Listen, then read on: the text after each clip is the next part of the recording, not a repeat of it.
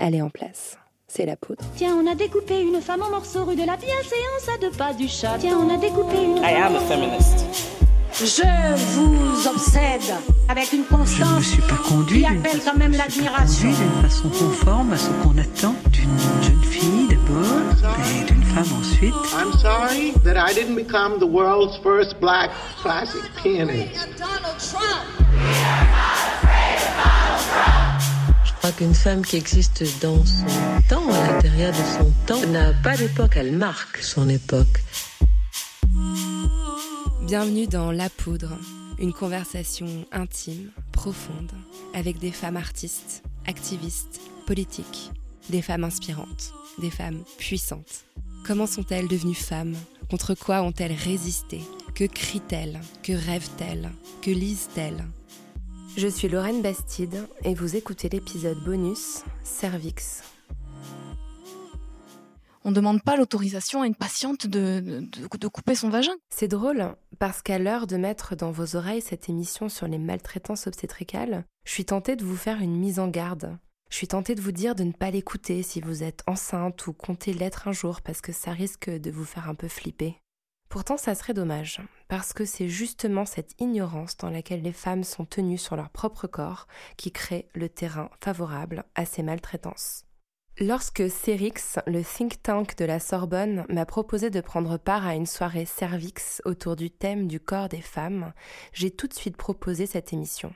J'avais envie de recevoir des pionnières de la lutte contre les maltraitances gynécologiques.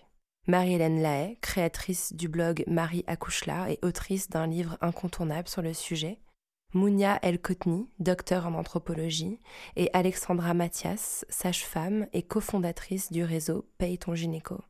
Notre échange a été enregistré en public dans un amphithéâtre, place du Panthéon, d'où le léger écho que je trouve assez joli en fait. Il aurait pu durer trois heures, tant le sujet est vaste, tant il mérite d'être étayé, nuancé, mis en perspective, creusé. Je glisse dans la description de l'épisode quelques liens ressources pour celles et ceux qui veulent aller plus loin, et je vous invite aussi à jeter un coup d'œil au livre que je vous recommande sur le site La Poudre Lit. Une dernière chose, je tiens à rappeler qu'ici l'idée n'est pas de condamner dans leur ensemble tous les membres du personnel soignant, ni de jeter l'opprobre sur toute une profession. L'idée, c'est de tendre l'oreille vers une parole qui est en train de se libérer. Ce qui est toujours, toujours une bonne nouvelle.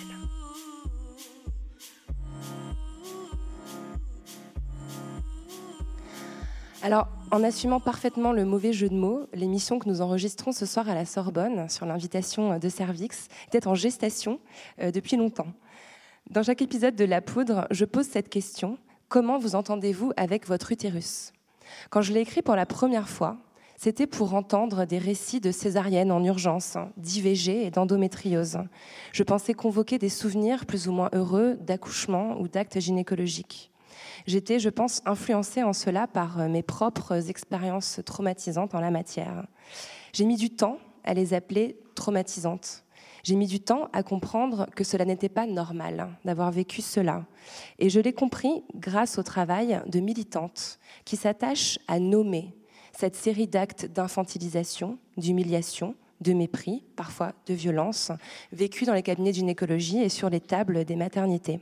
Leur nom, donc, c'est maltraitance gynécologique. J'emploie le mot maltraitance que j'emprunte au livre de Mélanie Deschalotte, Le livre noir de la gynécologie, que je vous recommande, qui m'a servi de support pour préparer la, la discussion de ce soir. Parce que le mot violence, comme le souligne l'autrice, est lui-même un peu violent pour le personnel soignant. Et le mot maltraitance invite à réfléchir à ce que pourrait être une bientraitance. Il y a beaucoup de points communs entre le mouvement MeToo et ce mouvement qui est en train de révéler l'existence des maltraitances gynécologiques. Et le premier de ces points, de ces points communs, c'est qu'il est né de la libération de la parole des femmes. Et cette parole s'est libérée grâce notamment aux femmes qui sont autour de cette table, enfin plutôt le long de cette table, euh, avec moi ce soir. Marie-Hélène Lahaye, vous êtes euh, juriste et lanceuse d'alerte, vous vivez en Belgique et depuis 2013, vous tenez le blog Marie accouche là. Je suis très heureuse que vous soyez là parce que c'est beaucoup grâce à votre blog et grâce à votre activisme sur Twitter que j'ai pris conscience de toutes ces questions. Vous êtes également l'autrice de Accouchement, les femmes méritent mieux qui vient de paraître euh, chez Michalon. À vos côtés se trouve Mounia El-Kotni. Vous êtes docteur en anthropologie, vous êtes spécialiste euh, de l'anthropologie médicale euh, et de la santé et vous avez écrit une thèse sur les politiques de la naissance au Mexique.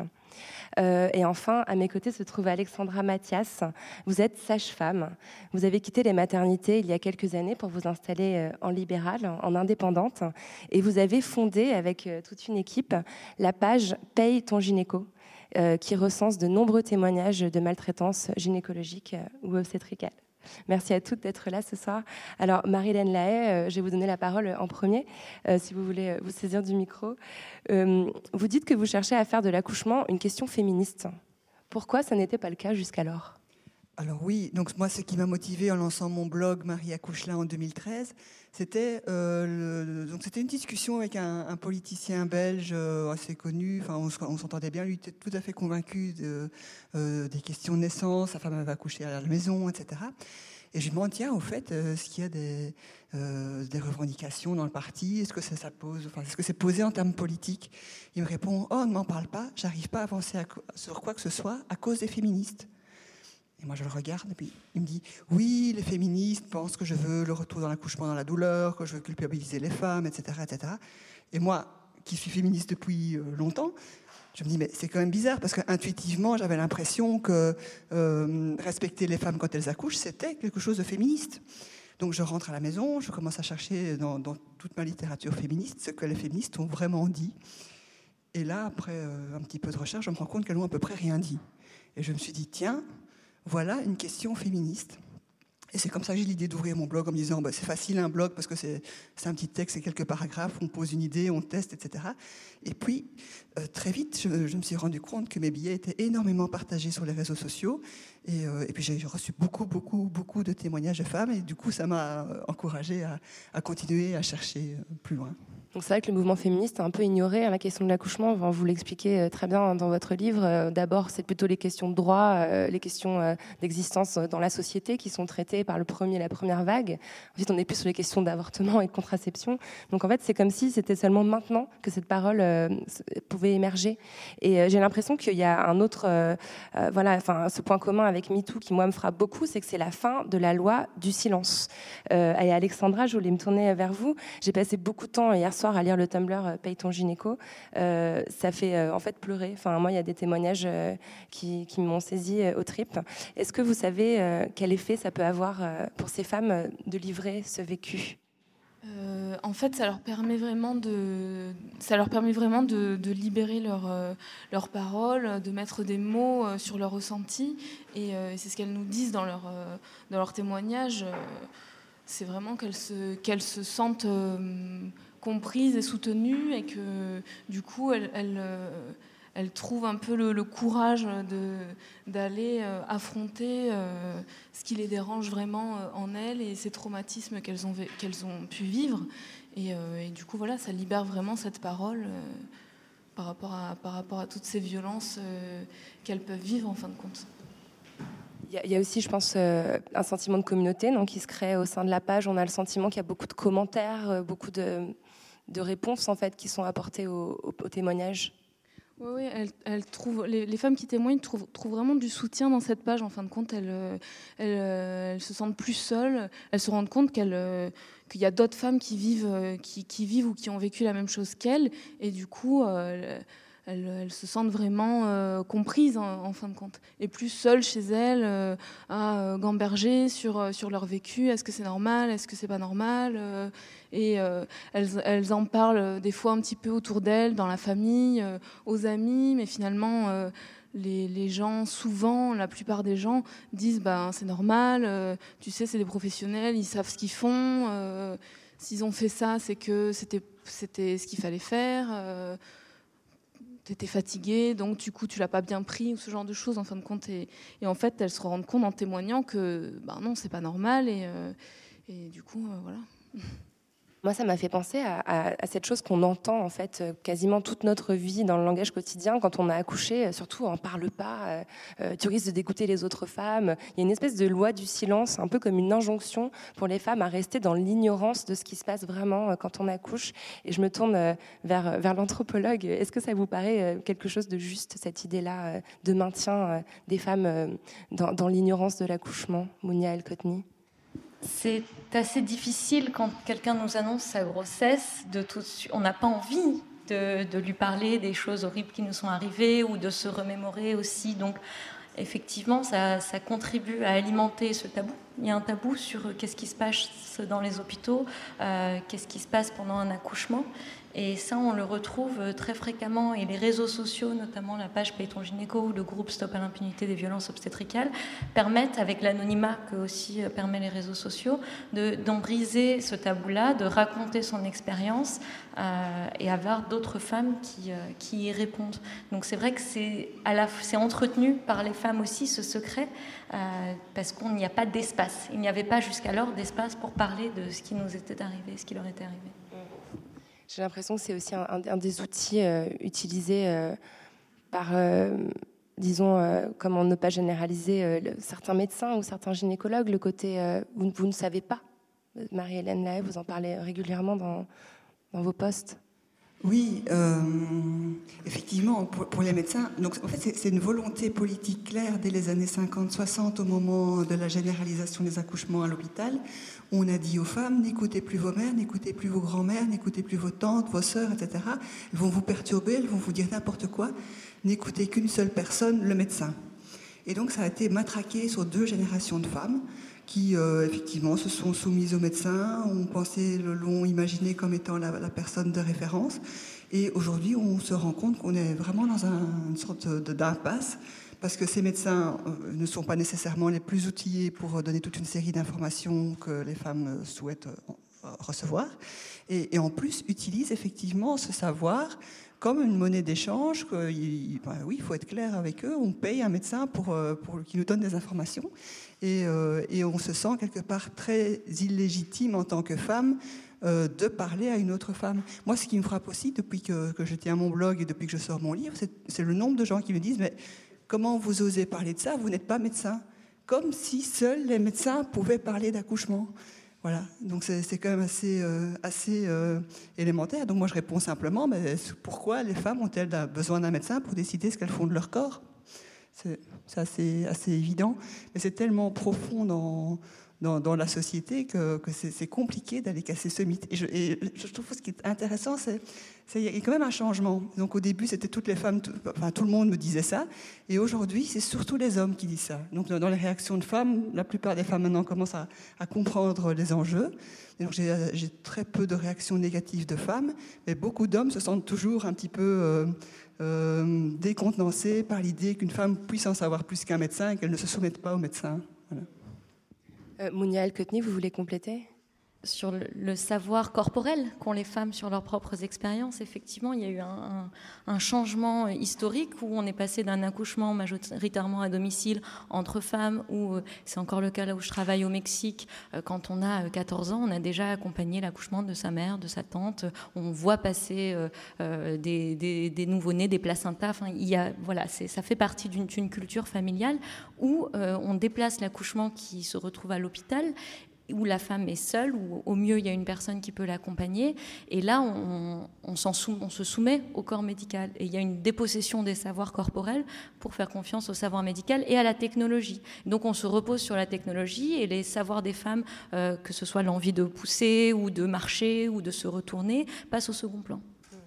D'ailleurs, euh, quelque chose qui est, très bien décrit euh, dans, bah, dans, votre livre notamment, c'est cette histoire de, position en fait. La position dans laquelle on fait accoucher les femmes, euh, déjà c'est quelque chose qui est assez récent, qui est apparu je crois au XVIIe siècle, au XVIIIe siècle, et qui s'est généralisé par la suite. Mais c'est une position qui a été pensée pour que ce soit pratique pour le médecin et pas pour la femme qui accouche.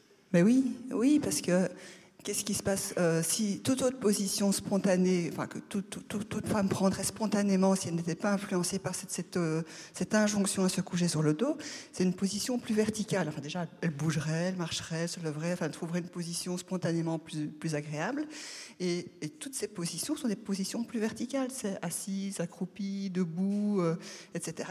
Et donc ça veut dire quoi? Ça veut dire qu'un médecin, homme, jusqu'à récemment, qui a fait 12 ans d'études, bah, c'est inimaginable qu'il passe son temps à s'agenouiller devant des femmes qui accouchent.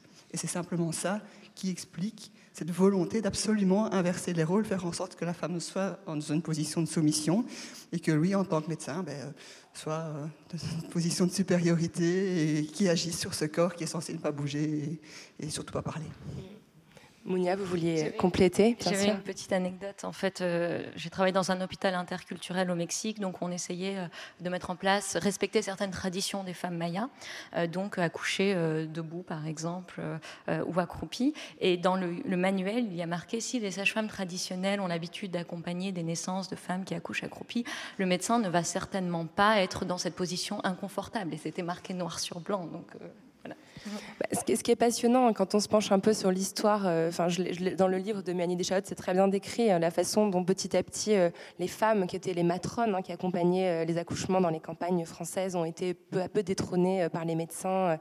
voilà, et il y a quand même quelque chose qu'on comprend qui rentre en jeu, qu'il y a une formulation d'une critique très forte envers, le personnel médical. On sait que les gynécologues ne réagissent pas très bien. Je voulais vous lire un petit extrait d'une lettre qui a été publiée euh, suite à la polémique qui a éclaté l'été dernier, euh, euh, suite à l'intervention de Marlène Schiappa, qui a avancé un chiffre apparemment erroné sur l'épisiotomie. On va pas avancer un bon chiffre ce soir parce que apparemment c'est assez compliqué de trouver quelque chose de- de- d'exact, ce qui est révélateur en soi. Le Congrès des gynécologues de France a répondu il est injuste voire néfaste pour les femmes, d'induire une telle perte de confiance envers les gynécologues et obstétriciens qui s'évertuent à assurer dans une sécurité remarquable plus de 800 000 naissances par an. En fait, c'est dangereux pour les femmes de, poser ce genre de diagnostic. Et, moi, je voulais savoir ce qu'en pensent les sages-femmes. Je me tourne vers vous, Alexandra. On a un petit peu l'impression que quelque part, euh, vous avez aussi, été un peu dépossédée euh, d'un certain ascendant sur l'accouchement. Comme- Comment vous vivez les choses, la révélation de ces violences-là, dans votre corporation? C'est un peu compliqué, effectivement. C'est un peu euh, divisé, en fait. Euh, c'est. Comment dire C'est compliqué parce que ça demande une remise en question très profonde de tout ce qu'on nous apprend, de tout ce qu'on nous inculque. On nous apprend à, comment dire, à suivre des protocoles, on nous apprend que si on sort des protocoles, c'est dangereux. Euh, qu'il faut euh, comment dire avoir de la personnalité et en même temps euh, rester un petit peu sous l'autorité du médecin quand même. Euh, donc prendre des décisions être autonome mais en même temps ben pas trop non plus. Donc c'est- vrai que c'est compliqué et dans la profession c'est c'est divisé quand même. hein. Euh, Il y en a qui prennent vraiment clairement position et qui se, qui se remettent en question en disant bah oui effectivement peut-être qu'on n'est pas tout à fait euh, bienveillant, qu'on pourrait faire un petit peu attention quand même euh, à certaines choses. Et puis il y en a qui qui sont complètement dans le déni et qui disent ben non. On fait ça pour le bien des, patientes. euh, je ne comprends pas euh, comment elles peuvent vivre les choses de cette façon-là, alors que, que si, on, si on applique ces protocoles, c'est pour leur sécurité, que si on, on, introduit, par exemple, je sais pas, tel médicament, euh, c'est pour leur sécurité, et que tout est fait pour la sécurité de la mère et de l'enfant. Et puis voilà, c'est tout quoi. Donc c'est vrai que c'est un peu, c'est un peu divisé quand même. Euh, Il n'y a pas vraiment de position très clairement, euh, très clairement définie. Il y a la mienne, mais. D'accord, voilà, je voulais, je voulais en arriver à la vôtre. Vous avez eu un parcours euh, assez enfin, classique en fait, de, formation de sage-femme dans des, dans des maternités de type 1, 2, 3. Vous avez fait vos stages là-bas, vous avez commencé à, à pratiquer. Et, et en fait, vous êtes devenue libérale plus par, par aléa de la vie en fait. Et, euh, et- vous avez compris, après avoir quitté les maternités, à quel point vous aviez été formaté et vous employez le mot de déconstruction au, sujet de ce qu'il a fallu opérer en vous pour, euh, pour vous débarrasser peut-être de ces réflexes et de ces fameux protocoles?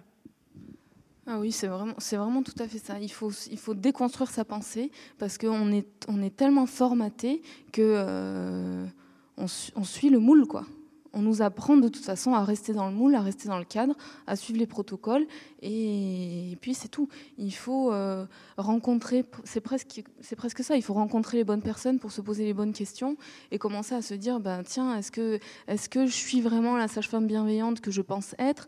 Est-ce que euh, je, je sais vraiment accompagner un accouchement physiologique ou pas? Euh, après, j'ai accouché aussi, et puis c'est quand même un petit peu après cet accouchement que, après mon premier accouchement, que je me suis poser des questions parce que euh, je savais exactement comment ça allait se passer, euh, je savais qu'on allait suivre les protocoles et ça, ne me dérangeait pas vraiment. Et je savais que c'était comme ça, et puis voilà, c'est tout. Et c'est après ça où je me suis dit, mais attends, euh, finalement, j'aurais bien aimé le vivre autrement, ce truc-là. Et, du coup, du coup, après, je me suis, je me suis posé des questions en fin de compte. Et puis voilà, j'avais une sage-femme. là où j'habitais qui faisait des accouchements à domicile, mais à l'époque c'était vraiment pour moi complètement fou euh, de, de, pratiquer comme ça. Et puis voilà, petit à petit, euh, je me suis posé des questions justement sur ces protocoles et sur ce que je pouvais euh, faire subir aux, patientes. Quoi. C'est, c'est suivi de travail. comment dire, qu'il ne fallait pas dépasser un certain temps, qu'il fallait vraiment euh, absolument que la dilatation du col se fasse euh, un centimètre par heure, c'est un centimètre par heure, c'est comme ça, il faut que ça avance. Si ça met deux heures, c'est trop long. Euh, on peut éventuellement dépasser, mais il faut demander au médecin si si c'est ok ou si c'est pas ok. Enfin, c'est un peu. Et puis au sujet, par exemple, des épisiotomies, jamais au grand jamais il, fallait, enfin, on nous apprend pas du tout à, on demande pas l'autorisation à une patiente de, de, couper son vagin, quoi. Vraiment, c'est complètement aberrant en fait dans le dans la formation parce que euh, c'est euh, comment dire. On nous dit, euh, mais je, elle va se braquer, elle va se contracter, elle va se refermer. C'est encore pire, ça fait pire que mieux. il faut pas leur dire. Donc on nous apprend à faire par surprise, euh, au bon moment, parce qu'il faut le faire pendant une contraction, etc. Mais bref, mais absolument sans le consentement de la patiente. Quoi. Et, et puis voilà, et puis un jour j'ai une patiente, là il n'y a pas très très longtemps, il y a quelques mois, qui m'a dit, euh, donc on parlait de l'épisiotomie, et elle me dit, mais de toute façon, euh, ils vont me prévenir. Et là, j'ai compris que, ben non, en fait, qu'ils n'allaient pas la prévenir. Et qu'effectivement, en fait, on ne prévenait pas les patientes. Et du coup, cette dame m'a dit, mais de toute façon, s'il m'explique qu'il y en a besoin, qu'il euh, y, a des, situations où c'est nécessaire, que, je sais pas, moi, il faut accélérer la sortie du bébé, etc., je vais évidemment pas, euh, pas dire non et ne pas leur dire, bah non, laissez mon bébé coincé et tant pis. Donc, euh, effectivement, je me suis dit, bah oui, elle a raison. Donc j'étais déjà quand même convaincue, mais là, c'était tellement bien bien formulé par cette dame que du coup je me ça a fini de me convaincre. Mais donc c'est toute une déconstruction parce que vraiment on nous apprend pas du tout on nous apprend pas du tout à ça quoi. On nous apprend pas du tout à demander le, consentement des gens. Euh, vous employez le mot de consentement et c'est un mot qui est très important. Euh, Marie-Hélène Lahaye, vous êtes juriste à l'origine et vous faites partie des personnes qui ont vraiment euh, conceptualisé sur le plan du droit cette notion de violence gynécologique et la notion de consentement est centrale dans cette histoire. Oui, enfin, la question du consentement est dans la loi. C'est pas moi qui l'ai inventé. Hein. c'est la loi Kouchner qui date de 2002 qui impose le consentement libre et éclairé du patient pour chaque acte médical. Donc on parle bien de chaque acte médical. C'est pas comme euh, certains gynécos pensent. Il suffit de passer, euh, franchir la porte d'un CHU et on accepte tout. Donc dans le cas d'une épisiotomie, il faut non seulement prévenir qu'on va faire une épisiotomie, expliquer pourquoi, expliquer ce qu'on attend de cette épisiotomie, donner les alternatives et permettre à la femme de dire oui ou non. Donc le consentement éclairé implique le refus éclairé. Et c'est ça qui est très compliqué pour les gynécologues et, les sages-femmes, puisqu'elles sont tout à fait formatées dans cette logique-là. C'est se dire qu'on a face à soi quelqu'un qui peut potentiellement refuser tout. Et, c'est incompatible avec les protocoles, c'est incompatible avec euh, la formation, c'est incompatible avec euh, l'organisation du service, enfin c'est incompatible avec tout. Et donc la seule réponse que la plupart des gynécos ont, c'est ben, cette loi est inapplicable. Et donc c'est simple et on ferme le débat. Alors euh, qu'en fait non, justement c'est un outil fondamental euh, pour les femmes de dire nous euh, le consentement c'est un truc fondamental par rapport aux violences obstétricales, tout comme le consentement est un truc fondamental par rapport à la sexualité. Donc on est vraiment sur les mêmes, les mêmes combats, l'accès au corps, moyennement consentement quiconque a déjà accouché sait parfaitement qu'en fait, on est pris dans une espèce de succession de, d'évidence qu'on nous impose. Ben maintenant, on va faire ça, on va faire ça, on va faire ça. Et, à aucun moment, effectivement, on nous pose la question de savoir si c'est ce qu'on souhaite. On ne nous explique pas, on ne nous donne pas vraiment les, données nécessaires pour se faire aussi son propre jugement. Et j'ai l'impression que tout ceci amène aussi à la, à la, notion peut-être de honte et de culpabilité. C'est-à-dire que quand dans une maternité, on a envie d'exprimer, ou, sur, dans un cabinet de gynécologie d'ailleurs, d'exprimer quelque chose qui est de l'ordre de son ressenti ou de son propre jugement, on va être, euh, j'ai envie de dire, shamé, euh, comme si on allait là où on n'avait pas le droit d'être. Euh, est-ce, que c'est quelque chose aussi que vous, que vous, que vous voyez dans vos, dans vos travaux respectifs, Marie-Hélène ou Monia? Moi, me frappe, c'est le, le, fait que les femmes n'ont pas de connaissance de leur corps, enfin, les femmes et les hommes en général, quand on demande aux, gens de décrire un accouchement, qu'est-ce que les femmes ressentent quand elles vivent un accouchement?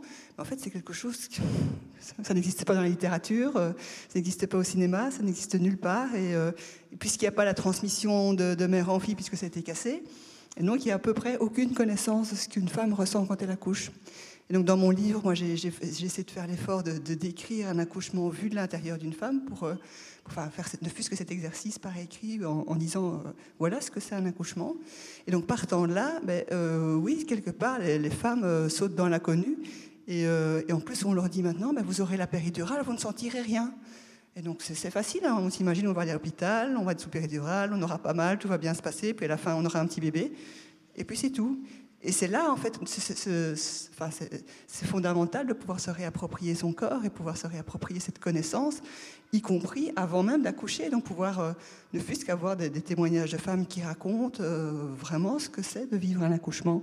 Et quand on a compris ce que c'était, qu'on a compris que c'était, euh, en fait, c'est quelque chose qui est très très simple, c'est le corps qui se met en, fonctionnement tout seul. je compare ça au fait de, au vomissement, par exemple. Voilà, le corps se met tout seul en route. Il n'y a pas, de décision à prendre. Il ne faut pas forcer. Il faut pas, il faut juste se laisser faire.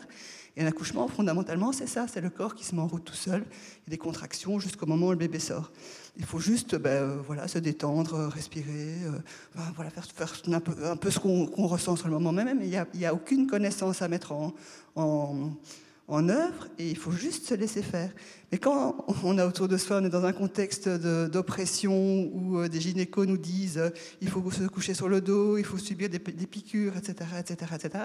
Y a, il y a déjà un décalage énorme entre ce qu'on ressent sur le moment même, sur les, émotions, sur une espèce de, sensation, euh, enfin, une forme de paroxysme euh, physique qu'on ressent, et puis toutes ces injonctions qui, perturbent les choses avec des actes tout à fait incongrus qu'on nous impose. Et, et rien que ça, c'est déjà une violence. Quoi. Alors après, je, tiens, je tiens à, tempérer euh, votre position parce qu'elle est, modérée. Euh, c'est-à-dire qu'il y, y, a, beaucoup de femmes euh, dont, je fais partie qui sont heureuses de pouvoir avoir recours à la péridurale, voilà, ou même à la césarienne souhaitée, ça existe aussi. Et, vous ne vous opposez pas à cette médicalisation tant qu'elle est désirée, formulée par, par les femmes. Voilà, donc la péridurale, quand elle est demandé par les femmes pour les femmes, c'est très bien. C'est pour moi, c'est vraiment un, filet de sauvetage euh, extraordinaire qu'on a aujourd'hui, qu'on n'avait pas dans le, passé. Mais quand on regarde un petit peu l'application de la péridurale, on se rend compte que ça arrange très bien les médecins d'avoir des femmes qui sont couchées, qui sont silencieuses, sur lesquelles on peut accélérer l'accouchement comme on veut, en accélérer une, en ralentir une autre, etc., etc. Faire tous les actes qu'on veut euh, comme ça. De toute façon, elles ne sentent rien. Et au final, ben, finalement, euh, on voit des femmes qui sortent complètement, peut-être sur le moment même, n'ont pas vraiment eu mal, ou voilà, ça s'est bien passé, mais ont eu mal après, beaucoup, parfois très longtemps, avec des, des, femmes qui, six mois, un an après, ont toujours des douleurs. Et puis, ça, ne change rien non plus aux, violences, on va dire, morales, au, fait de mal parler à une femme, de ne pas la, regarder, de ne pas se présenter, etc. Donc, toutes ces violences verbales, morales, ne sont pas supprimées par la péridurale. Et, alors, il y a aussi un, autre aspect de la péridurale, c'est par rapport à l'homme. enfin on en parle beaucoup moins, mais euh, beaucoup de sages-femmes expliquent à quel point la péridurale n'est pas nécessairement demandée par la femme, mais demandée par le mari.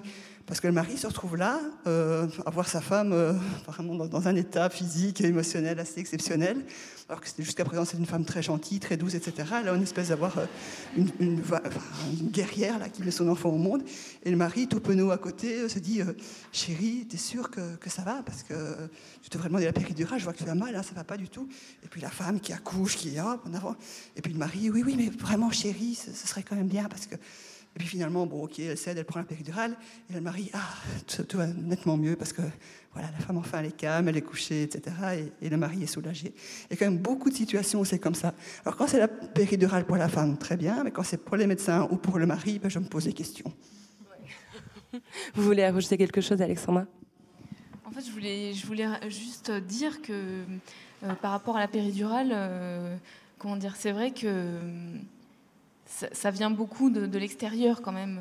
Il y a certaines femmes qui veulent absolument la péridurale dès le début, qui veulent rien sentir, etc. Mais bon, après là, il faut aussi se poser des questions un petit peu sur pourquoi elles veulent rien sentir.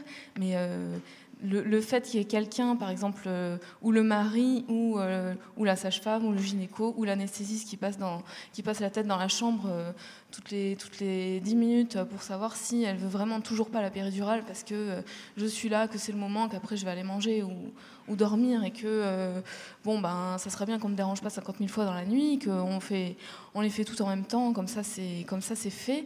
Euh, le fait que qu'on demande toujours à une femme euh, ou qu'on lui mette dans la tête que c'est pourquoi elle ne prendrait pas la péridurale, ça lui ça lui met le doute en fait sur ses capacités, ça lui ça lui ça la fait douter de- de- d'elle, de, de la force qu'elle peut trouver pour, euh, pour surmonter ça.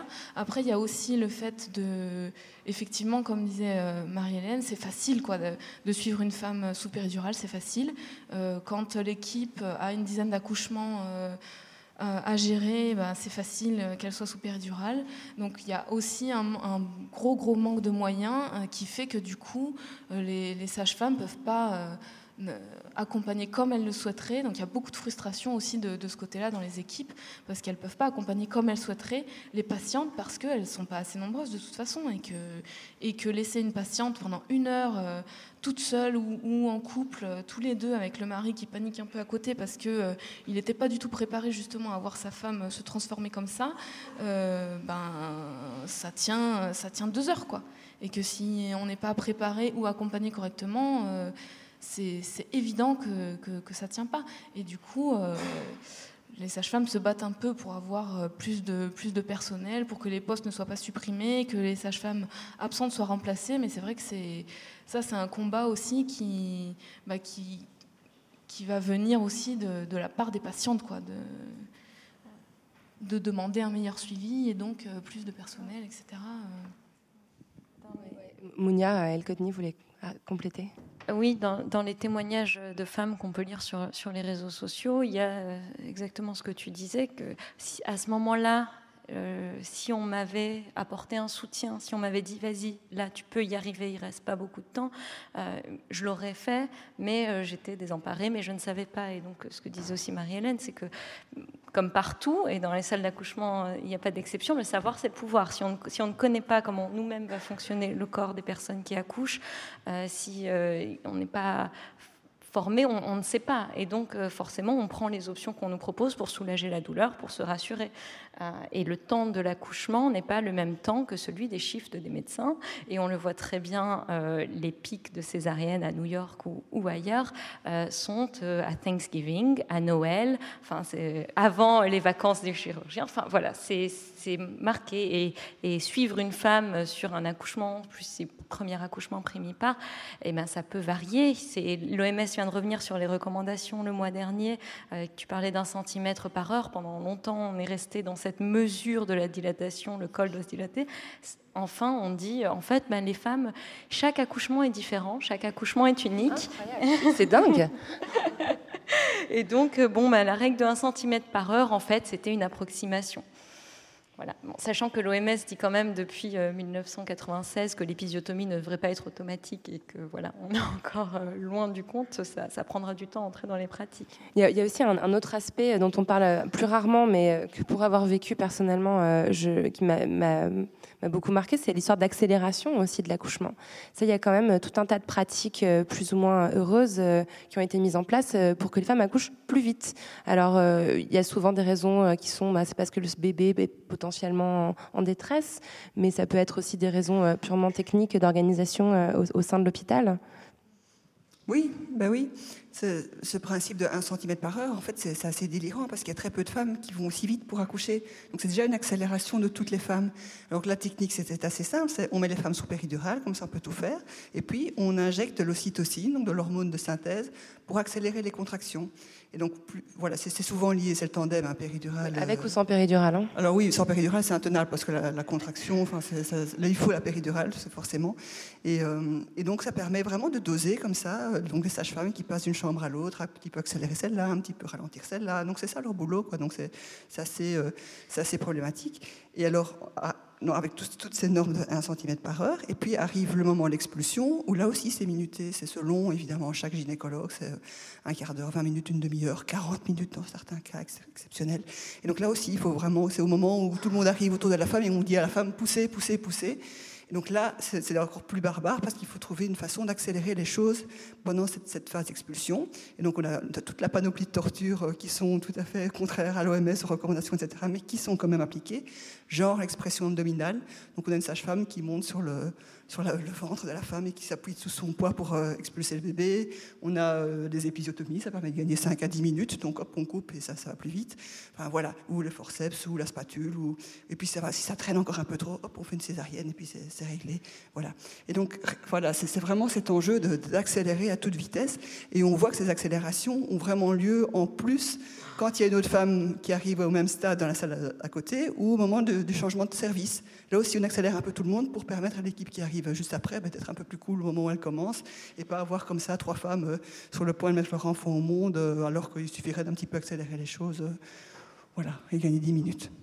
Quand, tu as parlé d'expression abdominale, j'ai vu des visages très surpris euh, dans la salle. Euh, pour rappeler que oui, c'est une pratique qui est interdite, euh, mais il y a eu un, un, débat aussi il n'y a pas longtemps où euh, les collèges des gynécologues disaient que ce n'était plus du tout pratiqué en France et euh, la journaliste Béatrice Kammerer, en, en, 48 heures, a recueilli sur Twitter 300 témoignages, oui, énormément de témoignages de femmes à qui c'était arrivé récemment. Donc euh, oui, c'est encore pratiqué. On parle beaucoup d'accouchement euh, ce soir parce qu'évidemment, autour de cette table, il y a beaucoup d'experts de cette question-là.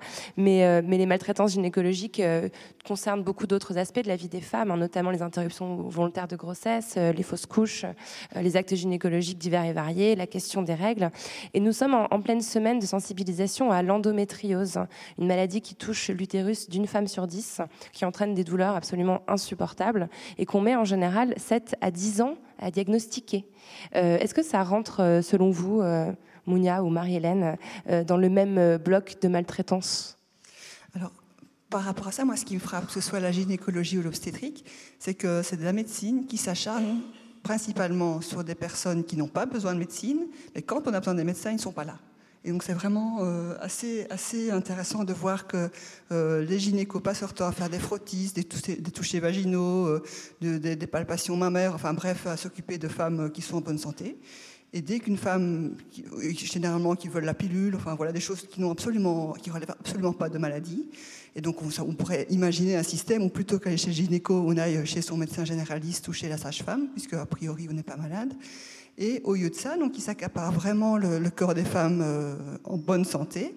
Mais quand une femme est malade, quand, elle a une, quand il y a une bonne raison d'aller chez le gynécologue, eh bien le gynécologue est quelque part aux abonnés absents parce qu'il est dans tous ces schémas de, de toute façon les règles ça fait mal c'est dans votre tête et donc vous êtes douillette madame voilà vous prenez une bouillotte enfin des trucs un peu de, de ce style là de toute façon les femmes sont un peu hystériques elles ont enfin, toutes ces représentations là et on se rend compte que ben oui il y a des, quand même de, de, sérieux soucis de dépistage de, de certaines maladies ben, genre typiquement l'endométriose qui n'est pas du tout détectée euh, à temps à cause de, ces représentations là Mounia El Kotni c'est lié au sexisme médical. Ça, les, la voix des femmes n'est pas entendue. Euh, on ne croit pas les femmes quand elles disent qu'elles ont mal. Euh, les femmes, que ce soit euh, par exemple sur les crises cardiaques, eh ben, c'est détecté beaucoup plus tard. Dans les salles d'urgence, les femmes attendent plus longtemps que les hommes. Donc ça, ça fait partie de ce mythe où les femmes se plaignent tout le temps, les femmes, on ne peut pas les croire. Et donc ça a un impact direct sur la santé des femmes. Et ça, c'est du sexisme médical. Alors ajouter le racisme, l'oppression, la lesbophobie, la transphobie, en fait, toutes ces oppressions-là qu'on vit au quotidien dans différents espaces, au travail, dans la rue, il n'y a malheureusement pas de raison qu'elles ne se répercutent pas dans les salles d'accouchement, dans les cabinets gynécologiques. Et ça a un impact direct sur notre santé. Le, hashtag euh, Paye ton utérus, euh, qui est apparu en 2014, recensait euh, des phrases entendues dans des cabinets de gynécologie. Et évidemment, le racisme et l'homophobie n'étaient pas en reste. des questions du genre tu es lesbienne, donc tu es vierge, c'est ça? Enfin, Ce genre de choses un petit peu, un petit peu problématiques. je vous invite à aller les relire. Euh, alors, Marie-Hélène, euh, j'ai lu cette phrase qui m'a, d'ailleurs, on, poursuit cette notion de racisme, qui m'a, beaucoup impacté dans l'une de vos interviews. Certaines recherches récentes montrent que plus une société est sexiste, discriminante et maltraite les femmes, plus la mortalité maternelle est élevée. Et on a vu récemment aux États-Unis, euh, notamment à travers le témoignage de Serena Williams, que les femmes noires étaient beaucoup plus victimes de morts en couche euh, ou de maladies suite à leur accouchement euh, que les femmes blanches. Oui, mais pas en France, hein, il n'y a pas de statistiques techniques. en France, on ne euh, compte pas, il n'y a pas de couleur en France. Non, non tout va bien ici, c'est aux États-Unis. Non, c'est vrai, c'est vrai. Mais c'est, oui, c'est ce que Mounia vient d'expliquer, c'est que, c'est que les discriminations s'accumulent. Donc, oui, aux, États-Unis, il y a une mortalité. enfin, je, je pense que les femmes ont quatre fois plus de risques de mourir quand elles sont noires que quand elles sont blanches. Donc ça pose aussi des, questions en termes d'accès à la médecine. De, et, bon, le cas de Serena Williams, c'est assez, assez étonnant parce qu'en plus, c'est pas n'importe qui. Serena Williams, c'est comme quelqu'un qui a beaucoup d'argent, qui est connu, c'est une star, etc. Et qui, malgré tout, n'a pas pu faire entendre son point de vue à des médecins. Donc ça, a quand même euh, révélé euh, quelque chose d'assez profond dans la société. Mais maintenant, moi, je ne pense pas que ce soit limité aux États-Unis. Enfin, en tout cas, en Belgique, on a un petit peu de statistiques, enfin, ethniques, c'est pas appelé comme ça, mais on sait par exemple qu'à Bruxelles, sur le territoire de, Bruxelles, les femmes, ont deux fois plus, femmes noires ont deux fois plus de césariennes que les femmes blanches, par exemple. Donc, bon, en France, il n'y a, pas de, a pas de données, donc euh, voilà. En France, on, voit les différences entre les, zones rurales et, les, et, les, zones urbaines, un peu, j'ai l'impression on, voit que dans les hôpitaux euh, parisiens, enfin, en fonction des zones, en fait, il y a des pratiques qui sont plus ou moins répandues. Oui, c'est ça. En fait, ce qui frappe en France, donc, c'est Le Monde qui a sorti des, chiffres euh, il y a quelques semaines. Ce, qui frappe, c'est la grande différence entre les hôpitaux. Donc il y a des hôpitaux où on est à, moins de 1% d'épisotomie, d'autres à 45%. Euh, des hôpitaux où on est à 4% euh, de césarienne, d'autres à 50% de césarienne. Donc c'est vraiment ça, c'est d'un hôpital à l'autre, euh, ces grandes variations. Mais ce qui serait intéressant, c'est d'arriver à, aller affiner les données par médecin, par patiente et, essayer de, mettre en évidence toutes les, les, situations supplémentaires de discrimination, de représentation. Ou, parce que cette question de césarienne sur les femmes noires, par exemple, il y a quelques études qui sont sorties, mais Enfin voilà, dans les années 80, apparemment, il y avait une question de représentation du bassin, comme, comme quoi les, femmes noires n'auraient pas le même bassin que les blanches, et donc devraient subir plus de césariennes. Bon, ça, été invalidé. C'est plus vraiment d'actualité, mais pourtant, il y a plus de césariennes. Donc, ce serait intéressant d'aller creuser pourquoi il y a quand même plus de césaриennes. Mounia El Kotni, il y a un article que vous avez écrit qui m'avait beaucoup fait, rire. Enfin, c'est pour ça d'ailleurs que je vous ai fait venir ce soir. Vous avez euh, fait une grande, grande revue de presse sur tout ce qui a explosé l'été dernier, où d'un seul coup, euh, ce thème des maltraitances gynécologiques, euh, qui était apparemment, enfin voilà, il y avait certaines, certaines militantes ou certaines chercheuses comme vous qui s'y intéressaient, mais qui étaient quand même plus globalement ignorées. Il y a eu un emballement médiatique. Est-ce que vous pouvez raconter ce que vous avez ressenti quand vous avez vu cet emballement médiatique sur cette question? Oui, c'était donc suite euh, à l'audition de Marianne Chapa au, Sénat, où euh, elle a sorti des chiffres d'une étude qu'elle a menée avec son association euh, sur le taux d'épisiotomie. et donc, ce chiffre de 75% a mis le feu aux poudres, puisque bah, c'est un chiffre sur son étude, son échantillon à elle, mais tout de suite, c'était titré 75% d'épisiotomie en France. Et c'est vrai que bah, depuis 2015, on, avec le hashtag Paye ton utérus, on voyait quand même, je voyais dans ma veille que certains articles, le blog de Marie-Hélène euh, parlait des, violences obstétricales.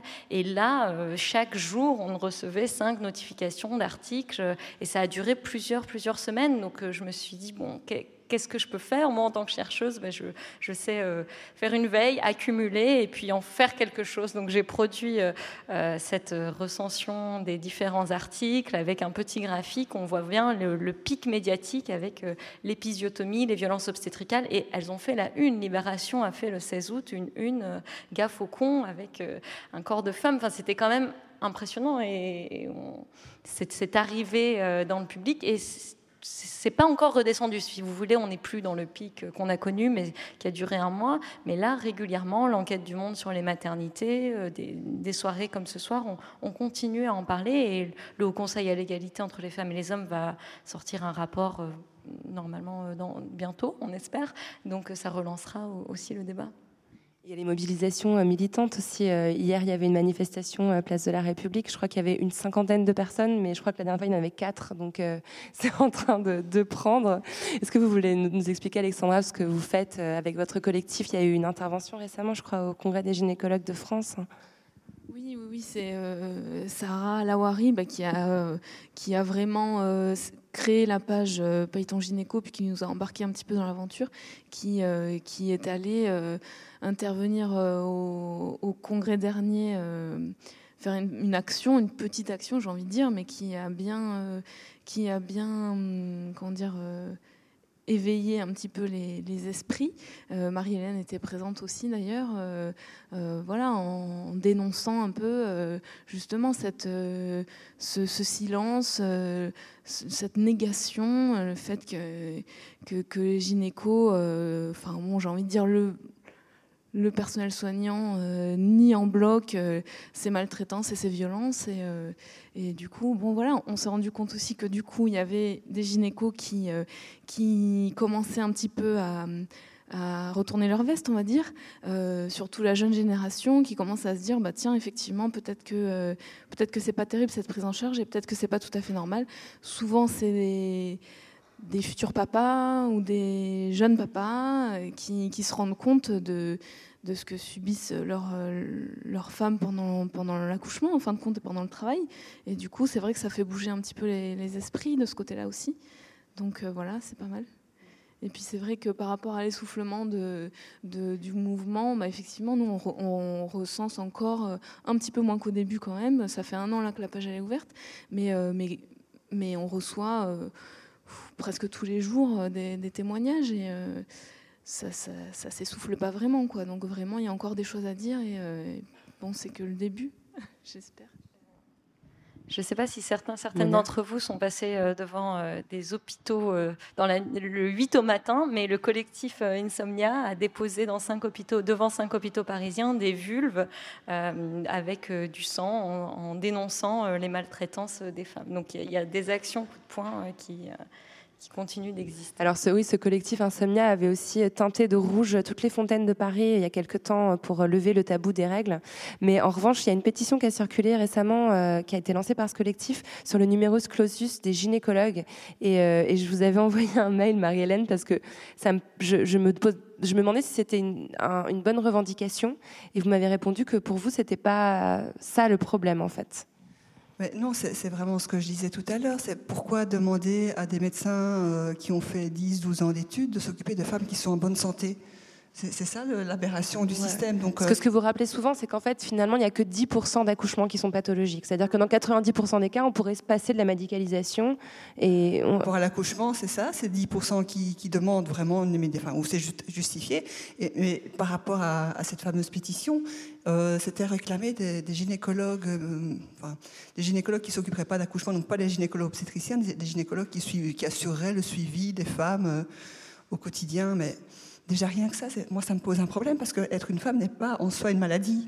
C'est ça qu'il faut comprendre. C'est pourquoi aller mettre des médecins qui ont fait 10 ans d'études, 12 ans d'études pour aller passer leur vie à examiner des femmes en bonne santé Donc ça, ça, ça pose quand même une question. Et donc le but n'est pas d'augmenter ces médecins-là, c'est au contraire de les diminuer et les remplacer par des gens plus aptes à, accompagner des femmes dans tout le, toute leur vie sexuelle et reproductive, et que sont typiquement les sages-femmes. Sages-femmes, oui. Voilà, c'est elles, c'est leur rôle d'apporter de, de, des conseils, de, proposer des contraceptions, de prendre le temps avec ces femmes, de les écouter, de les accompagner quand elles veulent faire une IVG, etc. C'est vraiment le rôle des sages-femmes. Et donc pourquoi les demander, ou des médecins généralistes, c'est aussi, aussi des, euh, des, compétences, on va dire, basiques, entre guillemets basiques, hein, de médecins généralistes, de suivre une femme qui voilà, il la connaissait quand elle était adolescente, puis un jour elle veut la contraception, etc., etc. Et donc moi, cette pétition, ça me mettait vraiment très très mal à l'aise de voir euh, comme revendication dans le cadre de la dénonciation de violences obstétricales qu'on veut plus de gynéco comme ça, quoi. Donc, enfin, je sais pas, il y a quelque chose de très très bizarre euh, dans cette argumentation. Alors on, on l'ignore euh, trop souvent que les sages-femmes sont aptes à prescrire la contraception. Enfin, il y a, beaucoup d'actes en fait qu'une sage-femme peut faire, et on croit qu'il faut aller prendre un rendez-vous chez un gynéco. En fait, vous êtes là. C'est ça. c'est ça. En fait, les sages-femmes, elles sont vraiment formées euh, au suivi euh, physiologique euh, de, des femmes, en fin de compte. Et on essaye de demander que les sages-femmes soient en, en, premier lieu de la consultation gynéco, comme comme ça a été fait par exemple dans le parcours de soins, il faut aller voir son médecin généraliste avant d'aller voir euh, tel ou tel, euh, tel ou tel spécialiste. Euh, on essaye de, demander que les sages-femmes soient les premiers intervenants dans le suivi gynéco. C'est-à-dire que bon, bah, si ça va bien, c'est la sage-femme qui continue à, à, faire le suivi. Et si elle dépiste une pathologie ou qu'elle a un doute ou qu'elle ne sait pas trop comment prendre en charge cette patiente, bon bah là, hop, elle transfère au, au, gynéco. Et ça, ça pose problème, euh, euh, j'ai l'impression, au gynéco parce que ça ne se met pas en place. Et donc, euh, donc bon, voilà, on essaye de on essaye de faire en sorte qu'on soit vraiment les premiers intervenants pour justement libérer de la place chez les gynécos quand il y a vraiment besoin en cas de pathologie par exemple, pour pas qu'il y ait euh, six mois d'attente, huit mois d'attente pour aller euh, demander un avis ou, euh, que les femmes soient prises en consultation entre deux parce qu'ils n'ont pas de place justement avant six, huit mois et donc vite fait, etc. Donc pas très, de façon pas très bienveillante parce que quand c'est rapide, c'est c'est difficile d'être vraiment euh, attentif et à l'écoute. Donc euh, bon, on essaye de, on essaye de se bagarrer pour ça, mais bon, c'est vrai que c'est pas évident. Mounia, je me posais la question, vous qui êtes euh, bah, plutôt basé au Mexique et puis y avait, qui avait une vision globale, est-ce que c'est un mouvement mondial cette, cette prise de conscience? Alors le, le, mot violence obstétricale a commencé en Amérique latine. En il y a une loi au Venezuela en 2007, puis en Argentine en 2009, et là où je travaille au Mexique, le Mexique est un État fédéral. Euh, donc dans l'État où, je travaille depuis 2010, euh, les violences obstétricales sont inscrites dans la loi contre les violences faites aux femmes. Donc il y a vraiment une prise de conscience que euh, c'est une violence sexiste, en plus d'être une violence institutionnelle. donc on, on voit qu'ensuite, je ne sais pas trop comment ça s'est propagé, mais il y a eu plusieurs foyers aux États-Unis, en Asie. Effectivement, il y a puisque cette violence est, mondiale, la résistance aussi euh, va l'être. Donc euh, c'est vrai que ce qui est frappant quand on travaille au Mexique, au Guatemala et, qu'on arrive en France, au départ je racontais euh, ces histoires-là, je présentais mon travail et on me disait mais c'est parce que c'est au Mexique parce que tu travailles avec, avec des femmes au Mexique dans des hôpitaux où il y a peu de moyens. Et tout de suite, j'ai inclus dans mon discours cette comparaison en disant, mais en France aussi, à l'hôpital aussi, en France, on maltraite les femmes. Euh, il y a des femmes qui ont mal vécu leurs accouchements. Et c'est ça qui est, frappant, c'est que c'est un phénomène mondial et les recommandations. En 2015, l'Organisation mondiale de la santé a, sorti une note là-dessus avec des études du monde entier pour parler de, des violences que vivent les femmes. Donc euh, il y a à la fois quelque chose d'international et puis bon, des, spécificités de par euh, l'histoire, de par le système de santé, etc., qui existent. Alors, qu'est-ce qu'on fait? Quels sont, quels sont les recours euh, quand, on, quand on a le sentiment qu'on a été victime euh, de violences gynécologiques ou obstétricales? Je me, je me tourne vers vous, Marie-Hélène. C'est un peu se battre euh, oui. contre Goliath. moi, je pense qu'il faut, faut penser à la prévention, hein, donc prendre quand même les devants pour pas accoucher n'importe où, avec n'importe qui, etc. Donc il y a quand même déjà toute une démarche à faire préalable pour éviter autant que possible de, rentrer dans ce, système-là. Et la médiatisation actuelle de, ce phénomène contribue aussi à une prise de conscience et un petit peu euh, sensibiliser les femmes sur euh, le fait de, faire les bons choix euh, dès le départ. Alors quand après coup, on a malgré tout subi les violences obstétricales, ben, oui, il y a des recours qui n'ont malheureusement jamais abouti jusqu'à présent. Donc il euh, le plus simple, c'est euh, d'écrire à l'hôpital, d'écrire aux médecins, d'écrire à l'ordre des médecins, en expliquant euh, qu'on a été mal reçu, qu'on a subi ce- ceci, cela. Rien que ça, c'est déjà utile parce qu'il y a beaucoup de médecins et beaucoup d'hôpitaux qui disent mais nous, tout va bien, on n'a jamais reçu la moindre plainte des patientes. Donc si maintenant euh, les, hôpitaux et les médecins commencent à recevoir beaucoup de plaintes, ils vont peut-être aussi se questionner sur leurs actes. Alors, euh, donc le recours à l'ordre des médecins, oui, c'est gratuit, on peut écrire une lettre, mais voilà, généralement c'est classé sans suite.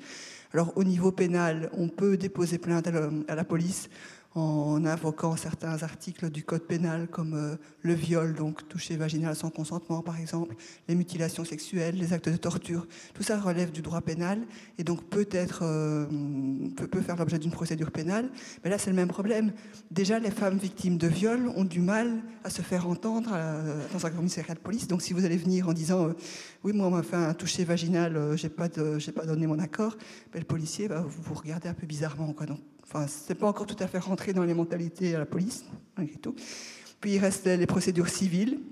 Donc là, ça peut un petit peu plus marcher s'il y, a eu y a eu des dommages, etc. Mais pour ça, il faut prendre un avocat, c'est une procédure payante au civil, etc. Là, il y a peut-être une plus grande probabilité d'obtenir gain de cause, c'est-à-dire euh, recevoir des dommages et intérêts. Voilà, c'est un petit peu les trois grandes procédures euh, qu'on peut suivre. Mais bon, malheureusement, je dirais, euh, moi, je préfère euh, la mobilisation politique, euh, la, la dénonciation sur les réseaux sociaux, c'est beaucoup plus efficace que, que se lancer individuellement dans une procédure judiciaire. Même si je suis juriste, donc je, je- Moi, je signale quand même que la Fondation des femmes euh, a mis en, en ligne un outil qui est, qui est plutôt bien fait, euh, qu'on trouve sur leur site, euh, qui permet, qui donne les quelques recours juridiques. Peut-être que ça marchera un jour.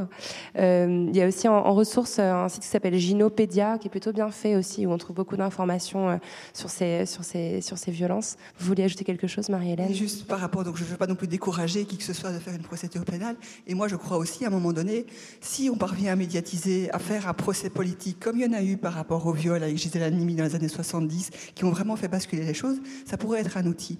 Mais ça veut dire qu'il faut construire une plainte en termes politiques, et donc avec tout ce qui, tout ce qui, a- tout ce que ça implique, et pas uniquement. Enfin, je dirais surtout, surtout, il faut pas y aller seul, quoi. Il faut pas euh, se dire, j'ai po- déposé ma, ma plainte euh, moi toute seule individuellement. Donc il y a un réseau d'avocats qui se met en place, c'est très bien. On, réfléchit au niveau juridique, mais bon, ça peut être, euh, voilà. Je dirais, on est qu'au tout début, malheureusement.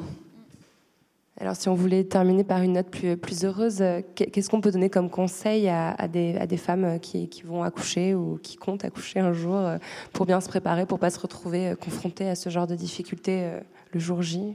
Alexandra, vous avez un conseil, quelque chose à leur, à leur glisser? Euh, D'aller voir une sage-femme, de se faire accompagner. euh, et j'ai envie de dire de trouver la personne euh, qui, qui va vraiment euh, vous correspondre en fin de compte. euh, de pas euh, rester avec une sage-femme parce que c'est elle qui a fait la première consultation, donc il faut absolument qu'elle continue.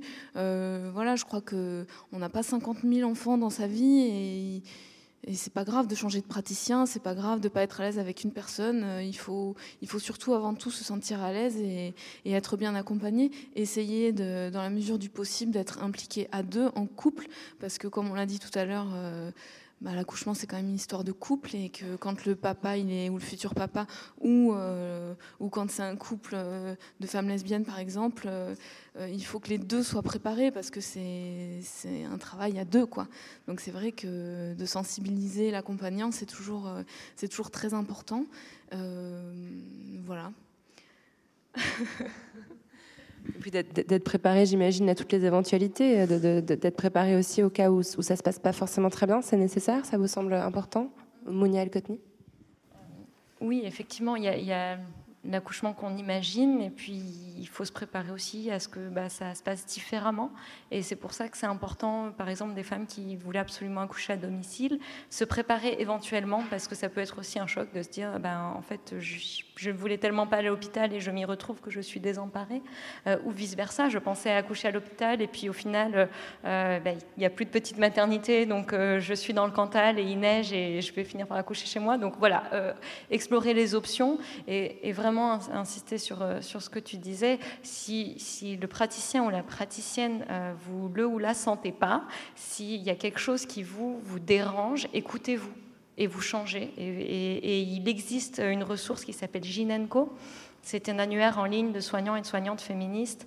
Euh, voilà, c'est une liste qui, qui, passe et que vous pouvez aller consulter euh, pour trouver des, des, praticiens et des praticiennes qui sont plus attentives. Ça s'écrit Gine et le signe et et co plus loin. Alexandra, vous voulez rajouter un mot? Oui, j'ai envie de dire c'est très important de, faire vivre ces sites-là comme Ginenco parce que euh, euh, Marilène disait il faut se renseigner, savoir où est-ce qu'on va accoucher, euh, etc., etc. Mais ça, c'est très difficile de trouver vraiment des informations correctes là-dessus. Et souvent, les patientes nous demandent qu'est-ce qu'on pense de tel médecin, qu'est-ce qu'on pense de telle maternité. C'est impossible pour les sages-femmes de, donner leur avis. C'est impossible. On n'a pas le droit déjà. C'est punissable par le Conseil de l'ordre. Enfin, c'est antidéontologique. Et donc, c'est interdit, euh, ça pose problème parce que ça veut dire qu'on n'a pas le droit de dire euh, telle personne euh, est violente, telle personne est malveillant. Euh, et donc, c'est, enfin, ça, c'est tout un, c'est tout un autre débat. Mais je veux dire, ça, c'est quelque chose qui anime notre notre profession et c'est difficile parce que des fois, on voit que les patientes vont être mal suivies. On sait qu'elles vont avoir une épisiotomie, euh, c'est systématique. On sait que de toute façon, même si elles accouchent sans péridurale, elles auront quand même euh, des spatules, par exemple. Euh, et, on ne peut pas vraiment leur dire. Donc c'est c'est très compliqué de vraiment trouver des informations correctes. Donc je pense qu'il faut vraiment bien sentir la personne chez qui on, chez qui on est. Et, et la maternité, c'est pareil, quoi. Il faut, bah, c'est pas grave si on fait des kilomètres pour aller en voir une autre. Alors après, c'est sûr que si la plus près, elle est à trois quarts d'heure et que l'autre, elle est à une heure et demie, bon, bah, c'est sûr que c'est un petit peu compliqué. Mais bon, je crois que c'est très important de s'écouter, de faire vivre ces sites qui, donnent des informations. Euh, sur les, différents praticiens, de donner des avis sur les praticiens. Euh, J'ai envie de dire aussi que c'est difficile aussi de se fier un peu aux statistiques des, des hôpitaux qui disent chez nous tout va bien parce que euh, il y a des questionnaires qui sont donnés à la fin du séjour, mais euh, bah, à la fin du séjour, euh, finalement, euh, les patientes, elles sont toujours reconnaissantes de les, enfin toujours, pas toujours, mais quand même vraiment dans la très très grosse majorité des, des cas, elles sont reconnaissantes des, des, des soignants, euh, qu'on les ait bien pris en charge, etc. Quelle que soit la façon dont s'est passé l'accouchement, les, les femmes, elles sont reconnaissantes. Et finalement, c'est que au bout de quelques semaines, des fois quelques mois, des fois plusieurs années, qu'elles se rendent compte en fait que ben c'était pas si bien que ça et qu'elles sont pas si reconnaissantes que ça. Donc c'est vrai que le fait d'écrire à l'hôpital, de, de, faire des courriers retour, euh, même plusieurs années après, c'est pas grave, mais c'est très important parce que vraiment ça permet de, de aux hôpitaux, aux DRH. Euh, aux chefs de service, etc., de ne pas s'asseoir sur leurs acquis et de, et de se dire tiens peut-être que nos praticiens ils sont pas forcément hyper euh, hyper bienveillants et qu'il y a des choses à faire. Merci beaucoup et je trouve qu'on boucle un peu la boucle parce que cette idée qui peut paraître peut-être farfelue à quelqu'un qui a jamais vécu un accouchement, mais de se rendre compte des années plus tard que ce qu'on a vécu était pas normal, je pense que ça ressemble aussi au vécu qu'on a pu avoir avec MeToo où on a tout un peu refait le film de nos vies en se demandant si on avait été victime à un moment ou un autre de ce type de, comportement. Euh, bon, mal malheureusement, on, va devoir achever notre, notre discussion. Merci beaucoup d'avoir été là ce soir toutes les trois. Et merci à vous d'avoir suivi la conversation.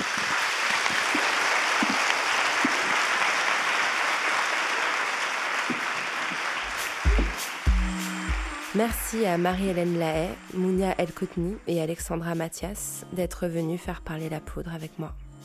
La poudre est une émission produite par Nouvelles Écoutes. Elle est réalisée par Aurore Meyer-Mailleux, avec à la préparation et à la prise de son Zisla Tortello. À la programmation, Laura Cuissard. Au mixage, Laurie Galigani. Le générique est un extrait de la chanson L'appétit de Bonnie Banane, produite par Gauthier Visiose. Si vous aimez l'émission, le mieux est de nous le dire avec des étoiles, 5 de préférence, sur iTunes. N'oubliez pas de nous rejoindre sur les réseaux sociaux. La Poudre a sa propre page Facebook. Nous sommes aussi sur Twitter, La Poudre NE, et sur Instagram, La Poudre TV, où nous partageons toutes les recommandations culturelles de nos invités. Pour ne louper aucun épisode de La Poudre, n'oubliez pas de vous inscrire à notre newsletter sur le site de Nouvelles Écoutes. Cliquez sur La Poudre, l'occasion de découvrir tous les autres podcasts que nous produisons. À très vite et continuez de faire parler la poudre.